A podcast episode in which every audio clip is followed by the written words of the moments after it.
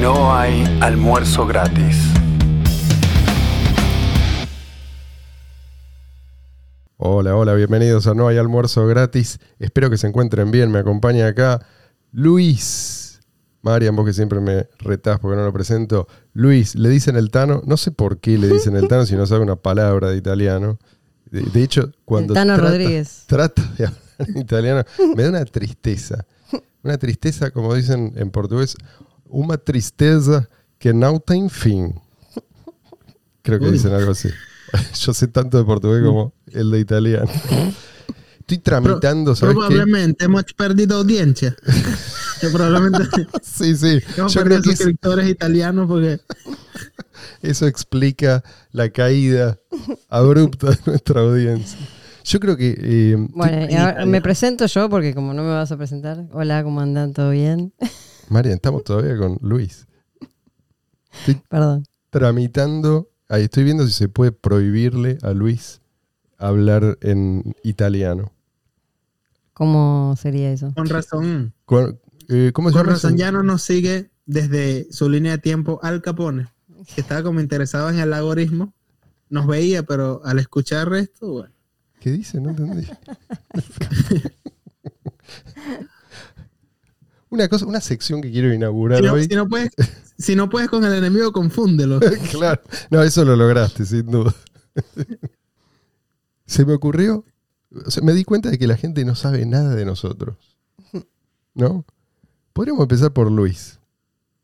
Contarle a la gente un poco. ¿Qué, qué podemos decirles de vos, Luis? Algo, a ver, por ejemplo, tu color favorito. El azul, probablemente. El azul. sí. Tu piedra. No lo sé. El zafiro. Es la única piedra que yo Ah. conozco. Después está la. ¿Cómo se llama? No, Los no, cascotes. No, con- no- no conozco Canto mucho rodado. de geología, pero si, si alguien me quiere enviar diamantes, no me molesta. Eh, y a Luis también le gusta eh, dar largas caminatas en la playa y le gusta hablar en italiano. Otro día, Marian, eh, hacemos el tuyo. Bueno, preparándolo. Bueno, ahora sí, Marian, la tuya últimamente se ha convertido en una sección, yo diría, humorística, ¿no? Hoy no va a ser la excepción. Yo Sí. No, no, no, es tremendo. Todos los días hay cosas buenas.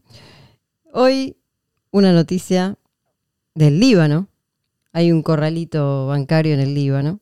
¿eh? Y, eh, bueno, la gente del Líbano, en Beirut eh, especialmente, No eh, tiene- se No toma... tienen paz en el libro. Creo que ya, ya no es la primera vez que mencionamos una noticia de esa región. No, pero aparte se lo toman, o sea, no, no es que salen a protestar golpeando una cacerolita, y cosas Claro. así como suelen hacer en otros lados.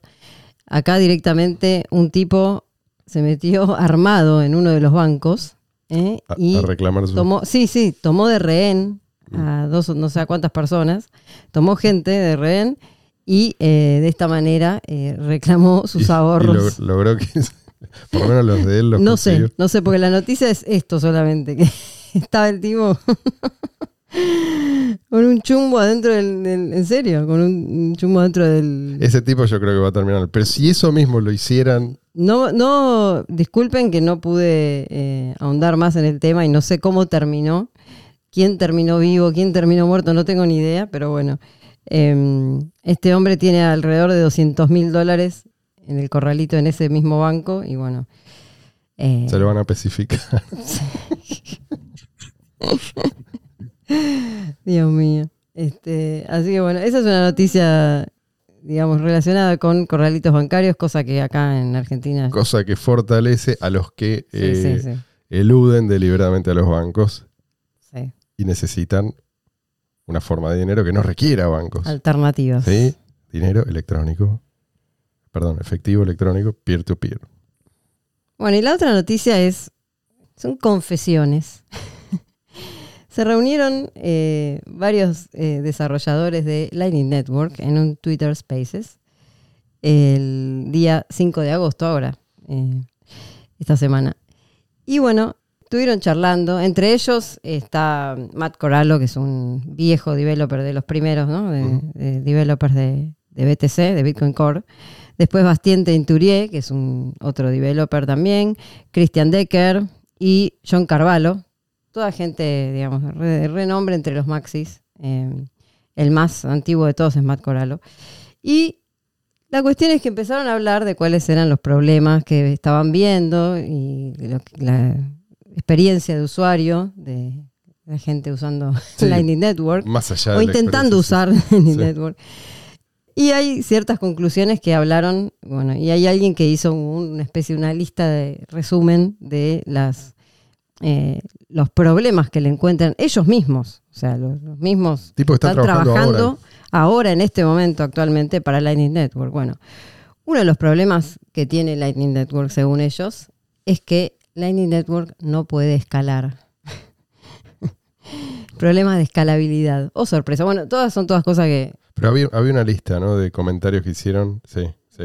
es lo que estoy leyendo. Sí. Sí, sí. Bueno, una- la primera que aparece es este, el problema de escalabilidad. Eh, segundo problema es el problema de la privacidad. Dicen que la privacidad es muy, muy, muy, muy, cuatro muy mala. Sí, sí, sí, lo escuché, porque está, está la versión Sí, está- completa. si quieren ver el, el audio, pueden ver el video completo. Está el audio y está un resumen de esto, eh, Sí. digamos, con, con todas estas Vaya, partes. eh, eh, eso es curioso porque hace unos años se hablaba de la privacidad de Lightning Network como si fuera equivalente a Monero. Sí, sí. Y, no, y- se sigue diciendo eso. Bueno, pero resulta que parece que no. Después, otra cosa que aparentemente em, no funciona con Lightning Network son los pagos en, grandes cantidades. Aparentemente es una red supuestamente pensada para micropagos, ¿no? Para- comprarte el café, supuestamente. Eh, pero si querés pagar eh, una gran suma, o sea, o hacer un movimiento de una gran suma de, de Bitcoin, no se puede, no funciona bien por problemas seguramente de liquidez y ese tipo de cosas, ¿no? Sí. Otra cosa que encontraron ellos es que para la gente resulta muy complicado usarlo. Sí, Oh, usarlo, sorpresa. perdón, aclaremos. Si vos usás un servicio, cualquiera de estas billeteras que te ofrecen, que te dicen, queda tranquilo, esto te lo, te lo facilita, vos no estás usando Lightning Network como te dicen que tenés que usarla Claro. para aprovecharla realmente, porque ¿qué sentido tiene que metas un intermediario si Bitcoin se hizo para justamente prescindir de los intermediarios? Entonces, eh, Lightning Network supuestamente te permitía escalar sin usar la cadena de bloques o minimizando el uso de la cadena de bloques eh, y en forma descentralizada. Mm. Esto, esto es lo que decía la propaganda. Ahora lo que te dicen estos pibes no es que no hay manera de usarla. Lo que pasa es que dependés de un tercero para usarla y que no, o sea, un dolor de Evo cada, Evo Morales. cada vez que trata de usarla. Sí, y además eh, lo que significa mantener un nodo capaz Bueno. de... Sí, eso. Eso pasa- también sigue en la lista, sigue en la lista. Bueno, la, la liquidez solamente funciona en una sola dirección, dicen Mm, ellos. mm. Entonces es muy difícil, digamos, hacer transacciones. O sea, para todo el mundo es muy difícil porque no hay liquidez para todos. Hay liquidez a veces, Sí, bueno, sí, al final lo que... Lo que hasta tenés- llegar a, a salt- cuando Sí. haces todos los saltos que tenés que hacer para hacer un pago. En síntesis, usando una billetera de estas que en realidad son custodiales y además pasando por un supernodo hipercapitalizado para poder conectarte con algún otro nodo al que Claro. querés llegar. O sea que es, es como lo peor de todos los mundos. Es centralizado, recontra centralizado y además custodial. ¿Sí? O sea, con todo el riesgo de contraparte que Bitcoin Claro. vino a remover. Sí, Luis. que para los que no entiendan el concepto de su pues capaz no está mucho en los papers de, de Lightning, es este concepto de que una entidad que tiene bastante liquidez es la que está entre los usuarios. Mm, Y esas entidades fácilmente en el futuro, si estamos hablando de una adopción entre comillas global, serían bancos y, y- y lo- los que tienen esa capacidad claro. de, de fungir como intermediarios. Exacto. No, ahí- que siendo intermediarios pueden denegarle el servicio a, a otros usuarios. Tal cual, tal cual. O sea, termina siendo además permisionado. ¿no? Bueno, Sí, bueno. en fin, esto es algo que ya venimos, venimos Mm. Advirtiéndole a la gente hace mucho tiempo. un sí. episodio específicamente Sí, dedicado a todos uno, los más sí, de uno. Pero hay uno especial que donde estuvo Leo Beltrán. Bueno, otro de los problemas que tiene Lightning Network es que es muy difícil eh, correr un nodo, o sea, tener un nodo para una persona es complicado, Mm. este, entonces no es para todo el mundo. Entonces, como ellos dicen, que cada, todos tengan un nodo, bueno, pero no es tan fácil aparentemente tener un nodo. No, no, no. Este, se necesita conocimientos específicos del tema, entonces, bueno, no es, no es que cualquiera agarra, ¿viste? No, enchufa un, algo en, No, no. Y una vez que enchufaste, necesitas igual usar la cadena de que bloques. Si- está congestionada la cadena de bloques, igual te va a resultar caro. tal cual. Y si te conectaste finalmente, también después tenés que llegar a otro, a otro nodo, al nodo de destino. Claro, ¿sí? Y para eso tenés que probablemente atravesar. Eh, saltar un lo- montón de... Sí, es decir, para, para que llegue esa transacción, sí o sí necesitas pasar por un, el nodo de un tercero Claro. que te puede denegar. O sea, es, es como. Realmente, Es si un vos, si vos engendro, querés. básicamente. Es como un Frankenstein. Sí, sí, porque es lo peor de todos los sistemas. Un Frankenstein Por lo menos mal hecho, que ya eso es decir demasiado. Y es curioso porque nosotros venimos avisando esto desde Mm, sí. eh, 2000, yo creo que 2014, cuando empezaron a hablar de esto, ya había gente diciendo, Ojo. muchachos, esto, esto no va a funcionar, cuando ni siquiera estaban los detalles. ¿sí? Cuando se empezó a hablar de Lightning Network como idea, había gente explicando por qué, Sí, por qué eso no, no era una solución de escalabilidad ni podía ser. Poner 2014, 2015, ya había gente diciendo que no iba a funcionar y además que si funcionaba iba a ser peor aún. ¿sí? Y aparte- Porque necesitabas la actividad en la cadena de bloques, lo que siempre Ah. explicamos para que los mineros eh, sigan incentivados. ¿no? Tenés un sistema que es completamente distinto. Aparte, lo principal de todo es que, que no es necesario. O sea, no es necesario todo este engendro para, para hacer una, una transacción de persona a persona. Y para este engendro, para armar este engendro que vos estás describiendo, destruyeron Bitcoin BTC. Sí. Cuando en el momento en que ellos vinieron con esa propuesta, Bitcoin BTC funcionaba perfectamente Sí. y además la adopción directa, y esto es lo que preocupaba a ellos, estaba empezando a hacerse viral, ¿no? Sí, tal, tal cual, sí, sí, sí. Yo creo que por lo menos retrasaron la adopción masiva del efectivo peer-to-peer por lo menos una década y además ese fue el punto de partida de una diáspora, podemos llamar una diáspora cripto, de, de millones de personas que terminaron dispersas en miles de proyectos, que muchos de los cuales son indistinguibles de estafas. Mm. El, el- el panorama actual del mundo cripto es exactamente lo que querían los que financiaron la destrucción de, de Bitcoin BTC y, y lo consiguieron, pero oye, consiguieron la destrucción de Bitcoin BTC, pero esto es una guerra, o sea, esto no se va a definir por una batalla. Esto sigue adelante, que- perdón. Sí. Al- algo que me parece eh, relevante comentar es que no es poco frecuente que en los comentarios del podcast se, encontremos gente que dice que básicamente nosotros le, le- le- le hacemos hate a Lightning Network solo porque sí. Hay algunos, solo, solo somos como un podcast que habla mal de Bitcoin BTC, de Lightning Network, pero porque sí, es como un hobby de, no- de- Sí, sí. de nosotros. Y ahí tenés a los tipos que están trabajando en Lightning Ellos que te dicen, diciendo. macho, esto es cada vez más complejo y cada vez funciona peor y no escala y todo. Todas estas cosas que nosotros venimos diciendo hace muchos años. Eh, bueno, ahora, ahora lo dicen ellos. Probablemente, sí. Sí. ¿qué? No, lo que yo la otra vez dije, eh, la comparación que hice, que es, o sea, a Bitcoin lo que hicieron es eh, romperle las piernas, ¿no?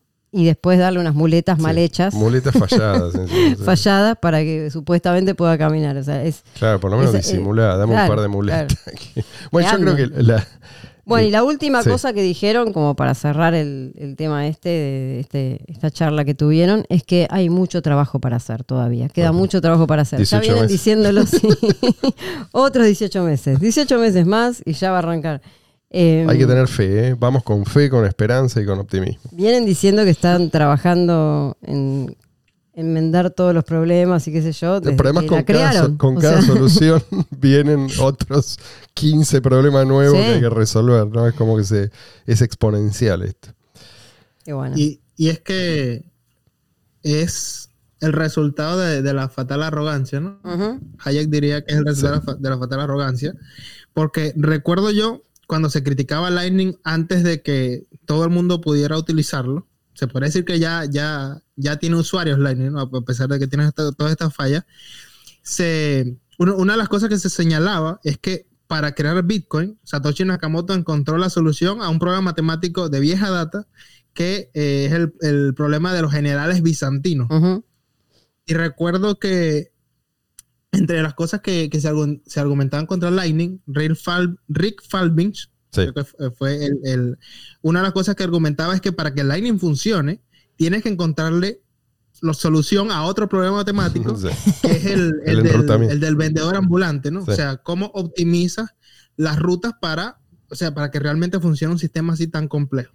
Y bueno, la, fatal arrogancia de, los defensores del Lightning era como que no, esto no es un problema, esto ya vamos a encontrar la solución. es como que. Igual tu, interpretación, Luis, es caritativa, ¿no? O sea, vos estás atribuyendo a arrogancia y no a malicia. Eso ya es asumir, creo que bastante. Yo siempre soy así. Sí, sí, sí. Dale, boludo, nos conocemos ya hace años. Eh, bueno, la semana pasada. Ahora, ¿sabes qué, Luis? Vas a tener tu oportunidad. Vamos a hacer también un debate interno. Vamos a leer algunas de las objeciones a los comentarios que hizo el viajero del tiempo la semana pasada. Objeciones porque no le creen, no creen que el tipo realmente viajó en el tiempo. Mm. Está bien, tenemos escépticos. Yo tampoco le creería. Entonces. No confíe, verifica.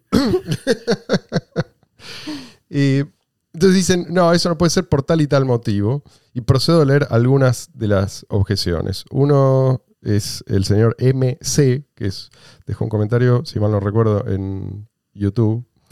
Eh, dice lo siguiente, uno de los peligros de que no exista el Estado, recordemos que la vez pasada hablamos de cómo nos contaba el viajero del tiempo cómo iba a funcionar una sociedad sin, sin Estado en el futuro.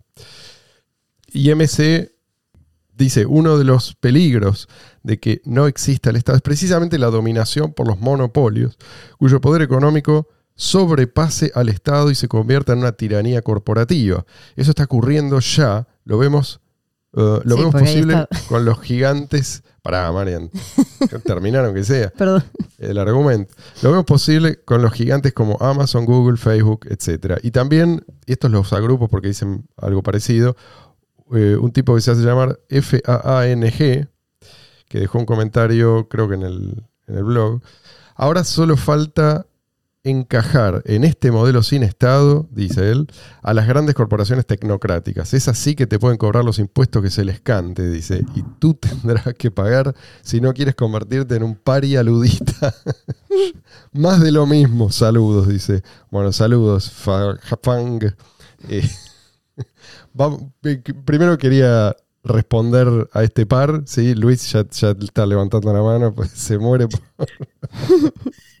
yo, diría que, o sea, un ejercicio mental, eh, eso evidencia un poco lo difícil que es imaginarse una sociedad sin Estado cuando vives, en, eh, cuando no conoces otra cosa. Porque mucha gente básicamente se imagina un Estado corporativo, con otro nombre, pero es básicamente un Estado.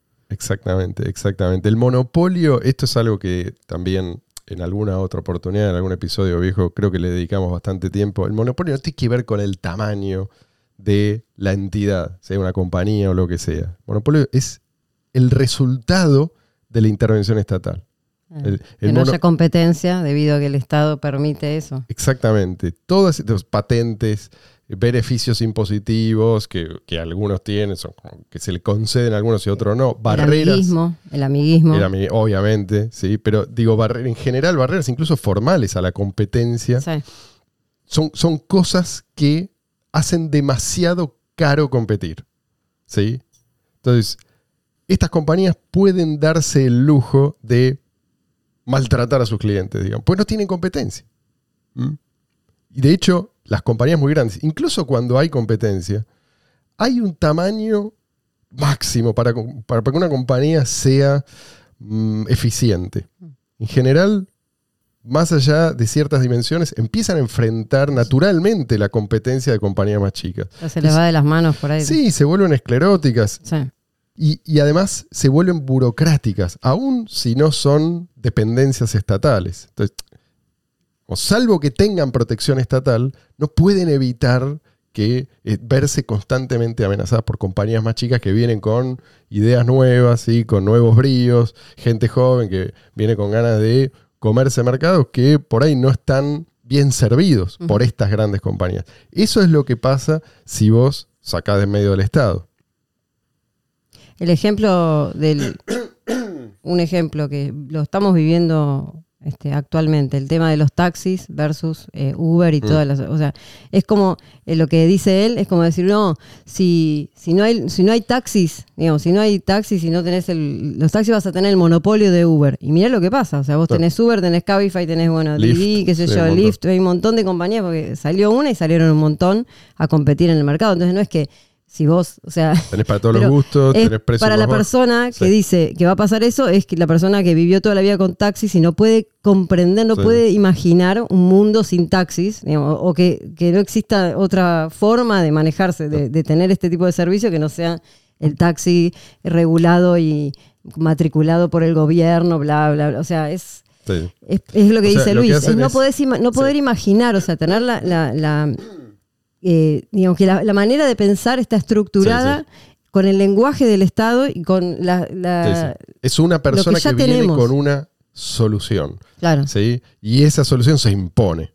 Entonces, si eso es lo único que viviste, te va a costar ¿no? Eh, pensar en un, en un mundo en el cual ah, sí, hay opciones claro. y eh, esos que ofrecen opciones compiten entre sí y vos, como consumidor, tenés la posibilidad de optar por la que más te sirve, por, sea porque te da un mejor servicio, pues más barata o por el motivo que sea. Claro, porque eso, al, al existir la competencia, vos vas a tener eh, personas que se les va a ocurrir hacer un, para tal, para tal servicio, tener un valor agregado, ¿no? Siempre como decir, bueno, yo voy a innovar con esto. O sea, uno dice, bueno, yo voy a tener, en el caso de, estamos hablando de taxis y Uber, qué sé yo, voy a tener autos de alta gama para Mm. gente muy rica. Otro va a decir, yo voy a hacer un servicio bien barato para que lo usen los, tra- los que te van a trabajar, los, los chicos, qué sé yo, la gente que, bueno, lo- lo- personas de clase media, clase baja. Otro va a decir, bueno, yo voy a tener, qué sé yo, un bar adentro del auto, ponele, qué sé yo, y le voy a ofrecer el tipo, el tipo va a tener un, un bar, el Sí. diario, no sé. O, Y así o es como las malas un ideas también. acompañante que le echarle. mueren las malas ideas. Claro. si, el si la mala idea es estatal, nunca muere. Sigue recibiendo financiamiento independientemente de si la gente lo quiere o no, o Tal si cual. prefiere otra cosa. Deidor Crypto dice, me encantaría que desarrollen de forma seria, dentro de las ideas de no Estado, entre comillas, la seguridad, dice policía, entre paréntesis, justicia, leyes, entre paréntesis, y, que, y qué impide que alguien con mucho dinero abuse de eso. Coincidimos en que el Estado hace mal, eh, perdón, que hace mal eso también, pero las versiones que he escuchado no me cierran. O como no, no lo convencemos. Yo lo primero que le diría a Deidor es, compara, primero, antes de decirme, esto es peor, tenés que decirme, tenés que estar comparándolo con algo, ¿sí? No me puedes decir que esto es peor o que no te convence si vos no lo comparás con algo que sí conoces, ¿sí? Peor que qué. O sea, hay, tenés que tener un punto de referencia. La pregunta que yo me hago siempre es, primero, ¿cómo funcionan estos servicios? Estos servicios que se brindan en, Policéntricamente. en condición de monopolio, digo. Ajá. ¿no? Tema de la justicia. ¿Usaste alguna vez la justicia? ¿Sí? ¿O lo único que haces es ver, no, ojo, te estoy Deidor la mejor, ¿eh? pero digo, si vos tenés la propaganda de cómo funciona la justicia, el sistema de justicia y lo que, o tu referencia es alguna serie en la cual el- hay un abogado que es un héroe o una abogada que es una heroína y que usa el sistema de justicia, que por ahí tiene algunas manzanas podridas, qué sé yo, pero ella, viste, puede con su fuerza de voluntad y con su espíritu emprendedor. No, a ver, esto no funciona así.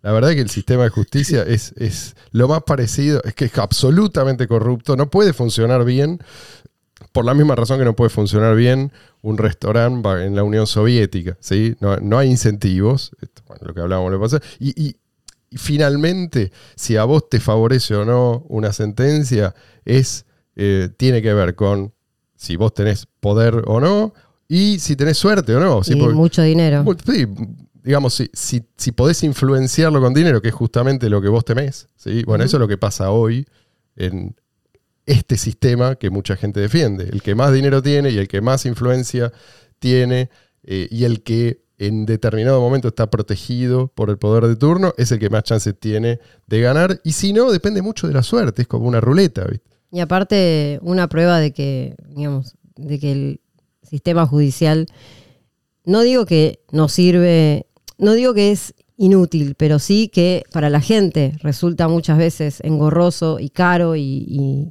que, digamos, y, los tiempos de la justicia, como siempre se habla de los tiempos de la justicia, es que en la mayoría de los casos la gente prefiere resolver los conflictos en forma privada, sí, O sea, ver la manera, en la mayoría... O no resolverlo, porque la inmensa mayoría no pasan por el sistema de justicia. Sí, pero tratas de evitar en lo posible ir a la justicia, porque, si, porque sabes que si te metes en el, en el camino de la justicia es un camino largo, caro y aparte la cantidad de veces que por ahí tenés que ir a un juzgado, o sea, todo, todo lo que implica ya de movida la burocracia del Estado metida en la justicia es algo que realmente... Sí, es un trabajo que te Nadie quiere estar ahí, o sea, nadie quiere estar ahí. Si lo podés evitar, lo, vas a, lo vas a evitar a toda costa. Entonces es como que, bueno, decís, entonces no es el mejor sistema, porque si no, si no todo el mundo apelaría a esa, a esa supuesta solución.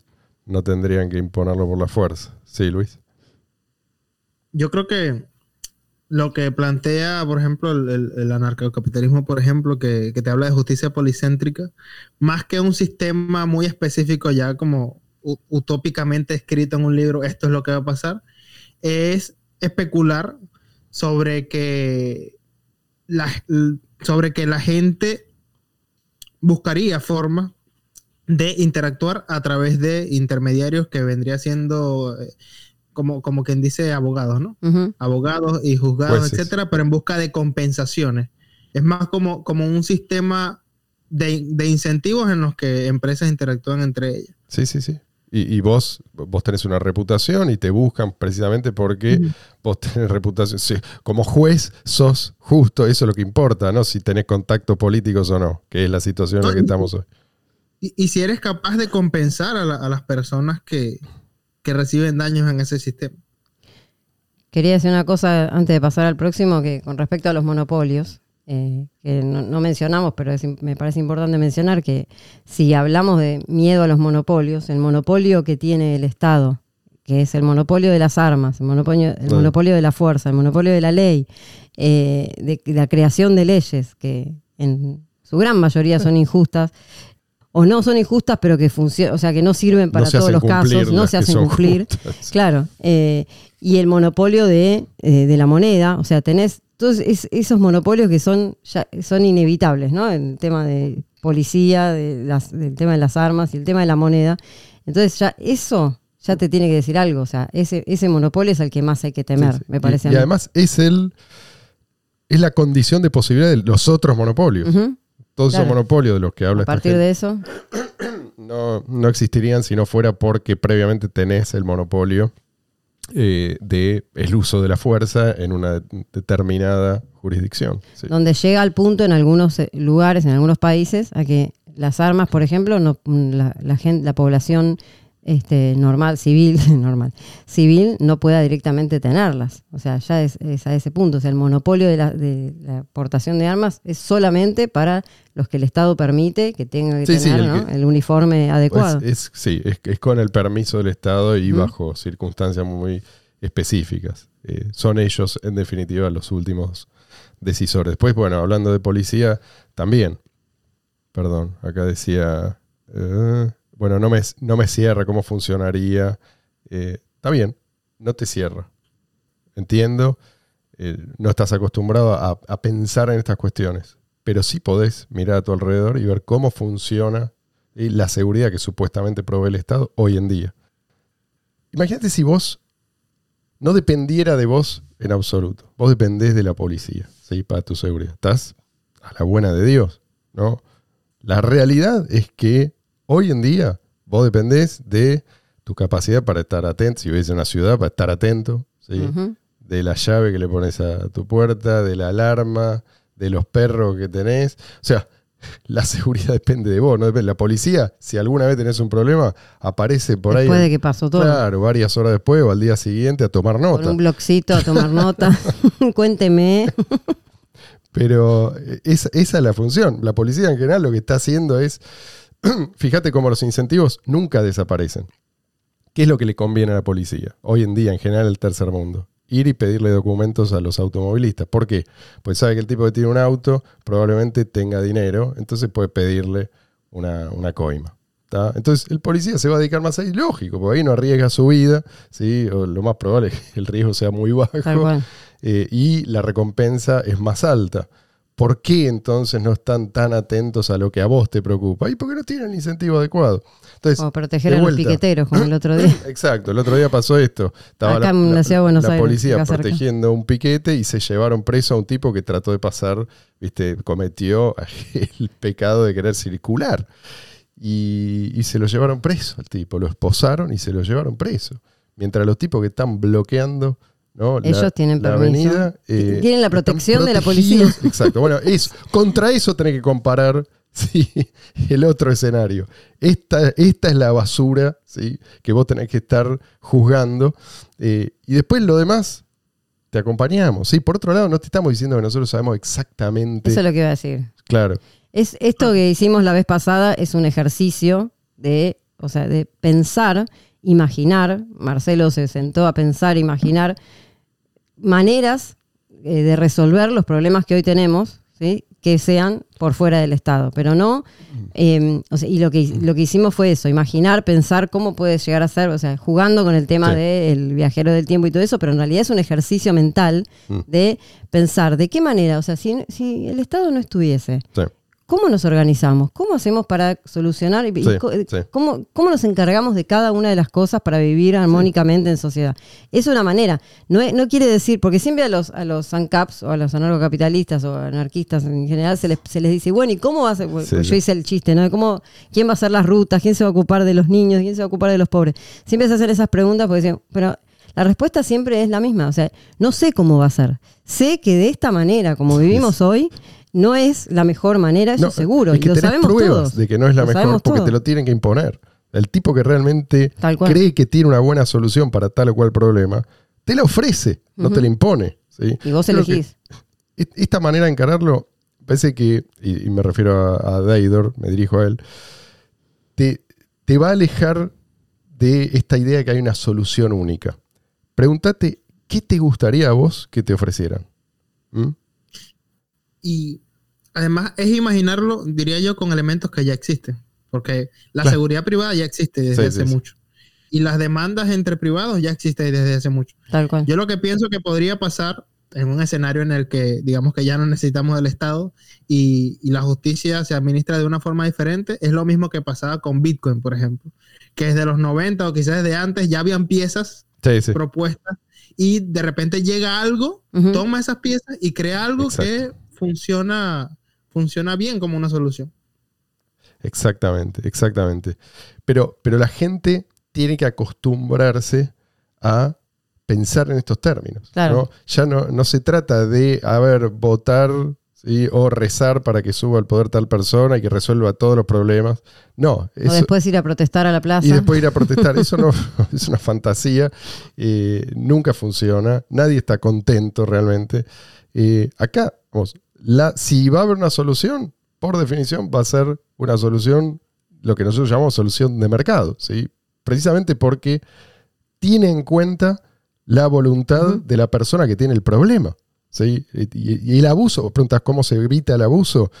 Bueno, el, ab- el abuso se evita con competencia. Vos abusás, no te compro más. ¿sí? Claro. Por- ¿Pero por qué? Porque tengo alternativas. ¿sí? ¿Por qué la gente hacía filas interminables en la Unión Soviética para recibir un cacho de pan? Porque no tenían alternativa. ¿sí? Entonces, el negocio, esto es otra cosa que es importante entender, y es difícil, como decía Luis, o sea, hay que salirse de ese paradigma. El negocio de estas compañías no es el negocio de los titulares del poder estatal. Estas compañías se benefician cuando dan un buen servicio y la gente lo... eh, sí, cuando, cuando la gente los eli- las elige. Perdón, Luis. No, y cuando hay menos conflicto y menos violencia. Exactamente, exactamente. Entonces, nosotros simplemente acá estamos jugando, entre comillas, dentro de un marco en el cual esas soluciones pueden emerger. No es que sabemos exactamente ¿Cómo? Y no es posible eso. O sea, el mercado es impredecible, hay demasiados factores, pero nadie, no es posible para nadie, no es para nosotros o para el presidente, para nadie. Precisamente por eso hay que abrir el juego. ¿sí? Nosotros sí podemos imaginar posibles soluciones si partimos de una pauta básica. ¿sí? O sea, si vos reconoces que nadie puede imponerse por la fuerza, ¿sí? que nadie puede obligarte a usar sus servicios, sea, en, en este nuevo contexto, te vas a dar cuenta de que no solamente no pueden obligarte, sino que además no les conviene. Obvio. ¿Sí? O sea, si ponele que McDonald's de golpe, por alguna razón, eh, encuentra la forma de obligar a la gente a entrar a comprar. O sea, el payaso de McDonald's lo, eh, lo pone en la puerta armado y te obliga a A entrar a, raptar a la gente. Rapta a la gente y la obliga a comprar ahí adentro. No es el negocio de McDonald's ese. No les va a servir. Al contrario. Sí, la gente va a tratar de huir y van- va a terminar, va a terminar mal para McDonald's. Y si solamente, y solamente en qué, de qué manera esto Para puede funcionar. a Ronald. Si en lugar de Ronald pones a un agente del Estado directamente, bueno, ahí tenés, eso es un monopolio. ¿sí? O sea, te saco todas las otras opciones. Solamente podés comer en McDonald's. Bueno, el payaso ese ¿sí? es- pasa a ser el Estado. Lo que pasa es que la gente no lo ve como un payaso. Ese es el problema. Cualquier similitud con la realidad es pura coinc- coincidencia. Y esta pauta, esta, idea de que, bueno, nadie puede imponerse por la fuerza, nadie puede obligarte a usar tal o cual servicio, no es algo que simplemente a nosotros nos gusta. ¿sí? A nosotros nos basamos en, en ciertos principios porque son válidos, ¿sí? porque vos no podés negarlos sin contradecirte. Y sabemos que ignorar esos principios no es gratuito. Fíjate, eh, cuando se parte de un principio no válido, como la propiedad privada debe ser prohibida, ¿cuál es el resultado inexorable del comunismo? El genocidio. Pero esto no es casualidad. ¿eh? No es que, ah, no, acá falló la naturaleza humana. No, acá falló el, sistema, que no tiene en cuenta la naturaleza humana, tal como es. Y los mismos que quieren imponer, que, que se, o sea, que quieren imponer ciertas cosas a los demás, o sea, que quieren tener, digamos, la, la, un- la última palabra para cierta cosa. La salud tiene que ser pública, sí o sí, o qué sé yo, cualquier, o McDonald's tiene que ser el único lugar para comer. Son los mismos que después para, en su vida privada y en sus prop- para sus propias decisiones no quieren que nadie se meta con Sí, ellos. sí, o sea, sí, que las decisiones personales, por ejemplo, elegir la pareja o elegir, qué sé yo, no sé, lo que sea, el gusto de helado o la ropa que se ponen, lo, lo hacen y Sí, no sí, quieren sí, que nadie interfiera con sus propias decisiones. Eso es, o sea, eso es básico y pasa siempre. Pero bueno, Eso de llama- golpe, para ciertas cosas es, no, no, pero esto lo tengo, lo tiene Claro. que decidir fulanito, que es el que supuestamente sabe. Y Eso es eh, disonancia cognitiva. tal dicen, cual. ¿no? Sí, sí. eh, ellos pueden entenderlo, pero por alguna razón, bueno, por alguna razón no, porque hay todo un sistema. No, y por conveniencia, además, porque hay todo un sistema de adoctrinamiento. A veces Sí, no, es que te conviene. ¿sí? Y A veces mucha gente se da cuenta tarde de que los han estafado toda su vida. Que ese sistema, por ejemplo, de salud que les prometieron cuando lo necesitan, eh, les falla. Bueno, digo, mucha gente es víctima de Mm. adoctrinamiento. Creo que la mayoría. Por lo menos en alguna etapa de su vida.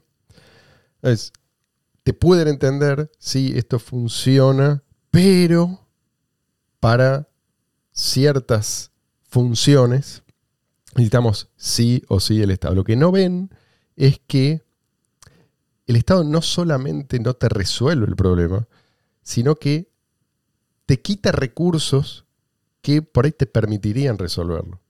Además de que te multiplica los problemas. ¿no? que, que te los multiplica. Y que, Te genera más problemas. Sí, porque, pero no, no puede ser de otra manera, porque así es como dentro del aparato estatal la gente prospera. O sea, cada uno de estos organismos, cada uno de estos ministerios se expande y se tiende a expandirse y tiende a eternizarse justamente eternizando los problemas y multiplicando los problemas. ¿De qué le sirve resolver un problema a un ministerio si al resolverlo tendría que desaparecer. No, no, siempre te va a decir que el problema es más grave de lo que realmente es y lo va a agravar si no se agrava solo. Y que necesitan más financiamiento, siempre. Claro. Exactamente. Es un tema de incentivos. Hay buenas razones por las cuales los programas estatales eh, suelen dar resultados opuestos a los buscados. Y también genera un, un problema el hecho de pensar, para mucha gente, eh, digamos, descansar eh, y pensar que el Estado va a resolver ciertas cosas cuando esas cosas no se están resolviendo, nadie, nadie se Sí, está sí, encargando de eso. Entonces después cuando realmente, porque por ahí cuando no necesitas, bueno, como vos decías, ¿no? El que no necesita ir al hospital porque está bien de salud, qué sé yo, pero en el momento que, si no pensaste de antemano, porque Mm. vos tenés la, claro. la sensación de que todo eso va a estar resuelto en el momento que lo necesites. Si no pensaste de antemano en que puede fallar, cuando te ves en la necesidad, es muy grave. Sí, o sea, ya ahí no tenés... Y ya es tarde. Es tarde. Entonces, eso también impide, o sea, el hecho de que exista una cosa que Sí, supuestamente sí, te va a solucionar Sí, todo, sí, lo mismo alguien se está ocupando de los pobres, por lo tanto Claro. yo no tengo que hacer absolutamente nada, ¿viste? impide que, el ot- eh, que la gente se haga cargo de, de las cuestiones que le corresponden, sí, su propia, que son su propia responsabilidad, Sí, sí, ni hablar, de los hijos. Por ejemplo. Y, y así, se va liberando de responsabilidades. O sea, sí, claro. Eh, esto, por algo, por algo el Estado es un conjunto de instituciones exitosas, porque acá esto, esto me recuerda algo que decía Jope. Es una, una de esas frases que cuando las escuchas, sí, pero claro, esto, esto es, es tal cual como no se me ocurrió a mí. Tipo dijo algo así, eh, estoy parafraseando, no sé si es exactamente, pero así es como yo lo recuerdo. Dice, la competencia es buena siempre y cuando sea competencia en la producción de bienes, pero no es buena en la producción de males. Esto es la política. ¿sí? Tal cual. Cuando, tenés, cuando tenés al Estado en el medio, lo que estás haciendo, tarde o temprano, por ahí esto a veces es un proceso, ¿no? Porque la gente no es que de un día para el otro modifica su forma de comportarse. Pero si vos castigás la virtud, a la larga vas a tener que los que eh, a los que mejor les va es a los menos virtuosos. ¿No? Ejemplo de un, un médico que entra a un hospital público, ¿no? Y entra con entusiasmo, quiere ¿no? empezar su carrera. O vamos, vamos a otro. Volvamos a la Unión Soviética. ¿sí? Los trabajadores, en general, trabajadores desmotivados en un sistema comunista. Esto es, es lo esperable. ¿Tiene sentido culparlos a ellos? El resultado Es Chernobyl, el- por ejemplo. exacto, pero el resultado es el Chernobyl, que es, es un extremo. Pero a lo que voy es que a la larga vas a, sí o sí, vas a tener estos resultados. Vos sacás al Estado en medio y pasa exactamente lo contrario. Lo que tenés es que el, el afán de lucro te convierte incluso los vicios en virtudes. Porque no te queda otra que atender a, las necesidades del prójimo. No, no hay estas barreras artificiales a la competencia. Entonces, un tipo quiere, poner que el tipo no es particularmente virtuoso. El tipo quiere simplemente impresionar a otro. Quiere estatus. Quiere comprarse un yate más grande que el del vecino. ¿sí? No es algo muy loable. Pero el tipo se tiene que romper el alma trabajando para servir a otro. Es, la única forma en que en una economía libre vos podés obtener recursos. ¿no? Bueno, eh, yo lo dejaría acá esto porque habíamos prometido hablar de eh, hablar una vez más con el viajero del tiempo acerca de cómo va a morir el dinero estatal. Nos vamos a dejar con las ganas. No, Tienen que escuchar el próximo episodio. sí. Eh, Luis, ¿querés hacer algún comentario antes de que cierre? No, no. ¿Seguro? Bueno, gracias. Entonces, por lo menos no me interrumpas. Gracias, gente. Gracias por su cálida compañía. Gracias por dejarnos sus comentarios, por el feedback, por sus objeciones también, que a menudo nos obligan a reflexionar y gatillan entre nosotros discusiones que después se, se- después se convierten en, en nuevo contenido. De hecho, hoy con Luis teníamos pensado debatir estas cuestiones, pero me parece que eh, lo hemos convencido en el transcurso de este programa. No, lo, lo- lo- lo- lo que yo decía la, la vez pasada era que yo, por lo general, soy mucho más no es que se llama este? Pesimista. Pesimista. Pesimista en todo. Entonces, to- todavía no, no, no veo que vaya a haber una sociedad sin Estado. Sin embargo, creo que, que estaría bueno. creo, creo- creo- creo que es lo correcto. Solo que no, no, no, no, no veo, o sea, no necesariamente las cosas van a pasar como en, en el ejemplo que diste eh, en el episodio pasado. Lo importante es que pasen, ¿no? O sea, hay diferentes formas de imaginarnos cómo puede ser el futuro. Eh, yo no me imagino un dron que va con la persona y que incinera a, a- a- cualquiera que, que ose amenazar su, su, Integridad su físico, Sí, su integridad. Pero cosas como eh, la impresión 3D, entre otras muchas cuestiones, me hace pensar que, que podemos ver cosas buenas en el futuro para que la gente pueda defenderse, para que la gente pueda estar segura y para que sea más libre. Es inevitable, Luis, lo Y- lamento. Y yo creo que es importante pensarlo, porque a pesar de que bueno, puede haber gente optimista y gente pesimista, pero es importante de todas maneras imaginarlo. Sí. Imaginarlo, eh, o sea, poner un poco de optimismo en, en favor de esa imaginación, de decir, bueno, esto puede, Sí, no, hay- no hay sea- nada en la naturaleza de la realidad que lo impida. sí, digamos. sí, puede ocurrir Sí. y, me gustaría que ocurra, y de esa manera uno ya va generando. ¿no? Sí, o sea, ya va generando que de alguna manera te comportás como para que eso ocurra. O sea, vas buscando la forma. Si no, si vos decís, bueno, no, vamos a vivir toda la vida así, bueno, ya está, no haces más nada. Es No, como que no te quedás. contribuís a que eso algún día eh, tenga lugar. sí, sí. Exactamente. Y, y- y capaz no sabemos cómo va a ocurrir. Yo, yo recuerdo que hace muchos años eh, yo veía uno que otro video o, o programa o noticia que hablaba de la impresión 3D. Ujú. Y una de las cuestiones era la, la autodefensa, que había un modelo 3D de un arma que Sí. la gente podía imprimir para defenderse en sus casas. Pero era de un material que, si no recuerdo bien, luego de, de cierto, cierto número de usos se rompía, se agrietaba, porque era como un plástico, ¿no? Y, me preguntaba en aquel momento si en algún momento se podría imprimir 3D una persona en su casa con metal.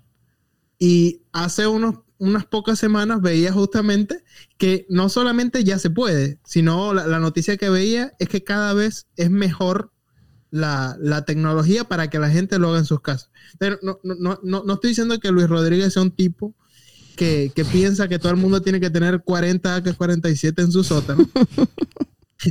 pero, pero sí, a veces las cosas pasan y uno capaz no está prestando atención y, y ve y, y luego se entera de que algo muy bueno va a ocurrir. ¿Viste? Eso te pasa por pesimista.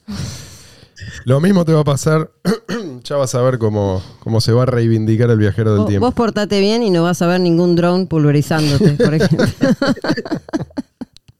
Sí, ojo también cómo se portan ahora, porque si llega ese futuro, más de uno la va a pasar mal, ¿no? De los que estaban del lado incorrecto de la historia.